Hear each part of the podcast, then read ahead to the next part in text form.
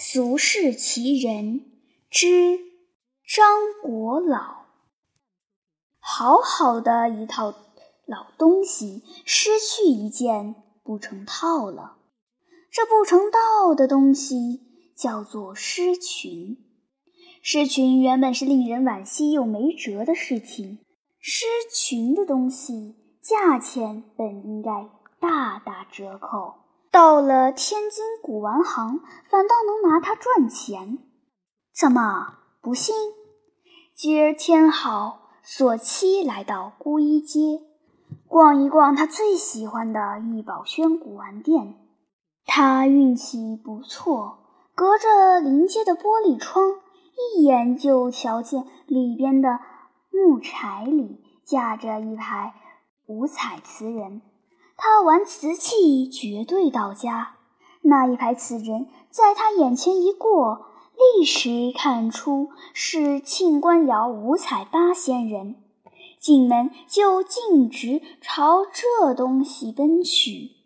走近一看，果然好，气色正，包浆好，人物有姿有态，神情各异，个头又大。个个近一尺高，难得的是没一点残缺。此人最伤残的是手指，这几个词人没一根手指断尖，那股子富丽劲儿、沉静劲儿、滋润劲儿、讲究劲儿就甭提了。大开门的嘉庆官窑，可是再盯一眼。问题就出来了，八仙是八位，这怎么是六位？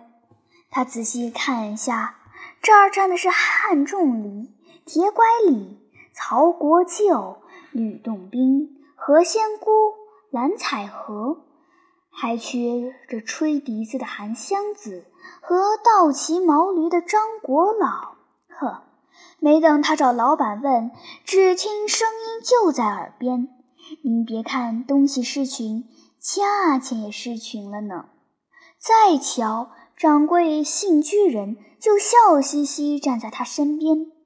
新掌柜个子矮，嘴唇上边长几根白花花的鼠须，仰头对他笑着脸说。这套嘉庆官窑八仙要是完整的，品相这么好，还不得八根条子？一根条子一个人儿。现在您只出这半价。他用手比划出一个四，笑着说：“一半价您就抱走了。这点钱您到哪儿买去？”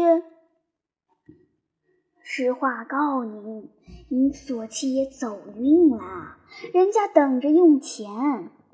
古董是死的，卖古董的能把它说活了。这是谁家的东西？索契问。瞧你问的，干我们这行能说东西是谁的吗？不过这家可不一般，天津无人不知。只是我不能连名带姓的告诉你。再说。这东西这么好，您管它是谁家的干嘛？索契仔细再看看这六个瓷人，真是没挑。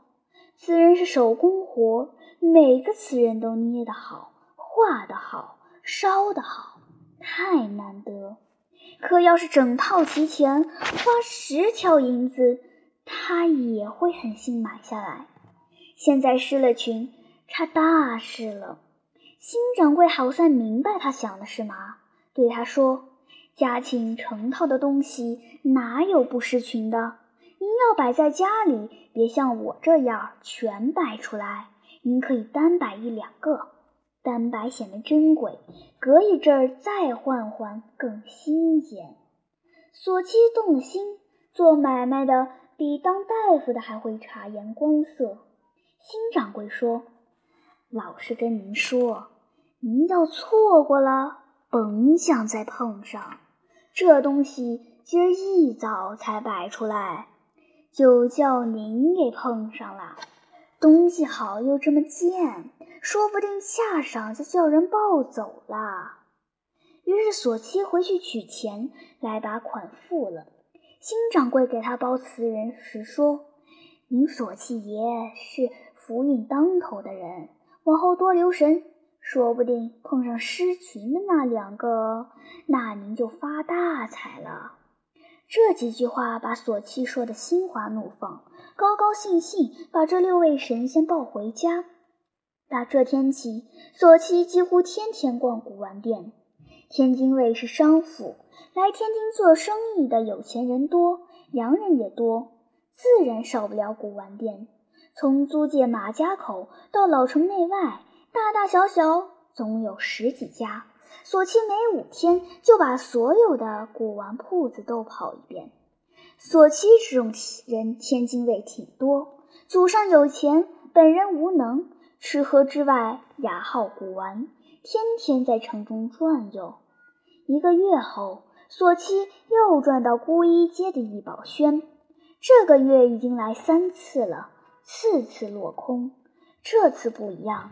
他又是隔着玻璃窗，一眼看到古玩架站着一个瓷人，同时还看到新掌柜朝他弯着眼笑嘻嘻招手呢。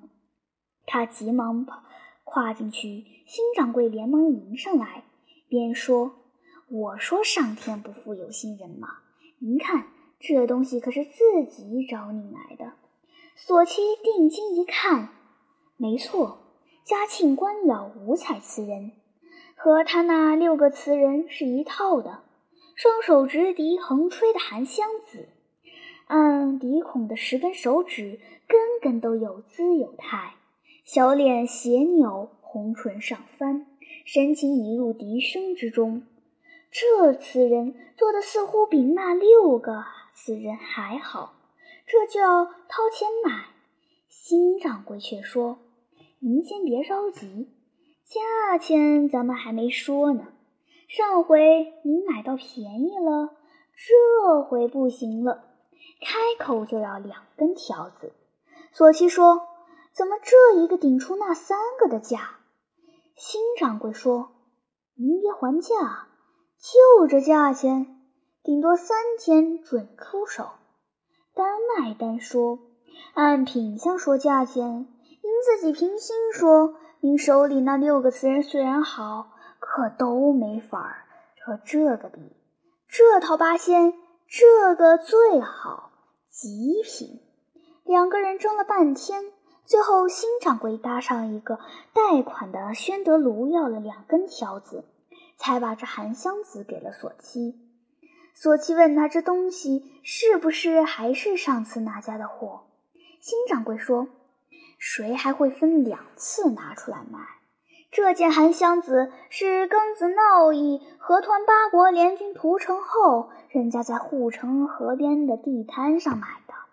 人家可爱这件东西了，等着用钱才拿出来卖。再告诉您吧，这东西刚上架，已经有两位想买，我没卖，就等您来。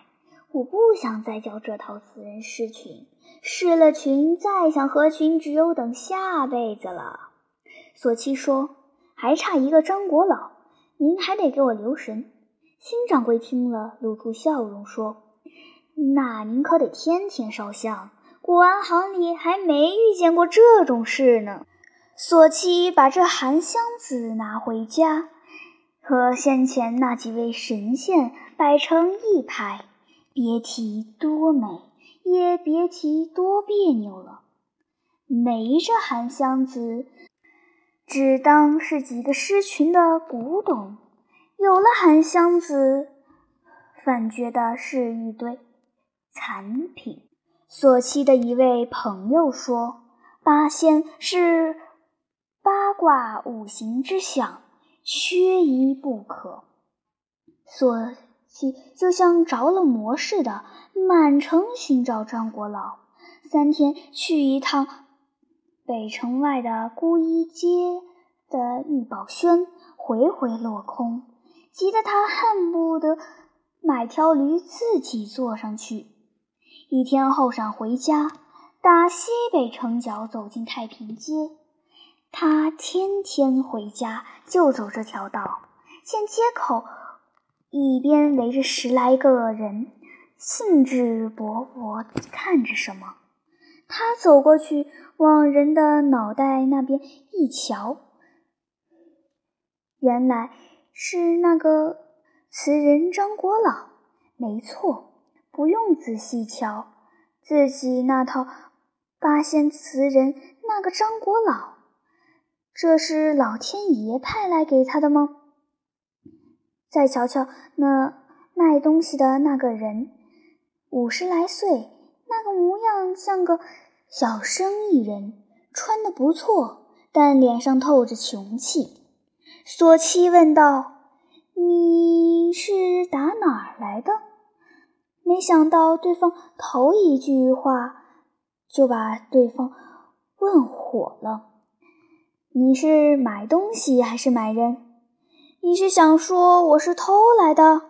索七赶紧解释，愈解释对方。愈冒火，后来干脆从腰里拿出来一块布，把张国老一裹，夹在胳肢窝里就要走，不肯卖了。索契赶紧拦住他，说好话赔不是，说自己真心要买这件东西。对方听了，带着气说：“你要真要六根条子。”这是天价，不沾边了。可是索契却不敢说个不字，死磨硬泡往下拉价。他愈拉，对方把价咬得愈死，最后干脆说：“没工夫跟你绕舌头，我扔了砸了也不卖了。”索契只好认头，回去取钱买了。围观的人看不明白，明摆的诚心刁难人的价钱也买。是买他爹他娘的灵牌吗？拿黄金当黄土了？张国老抱回家，八仙终于凑齐了，也算各显了其能。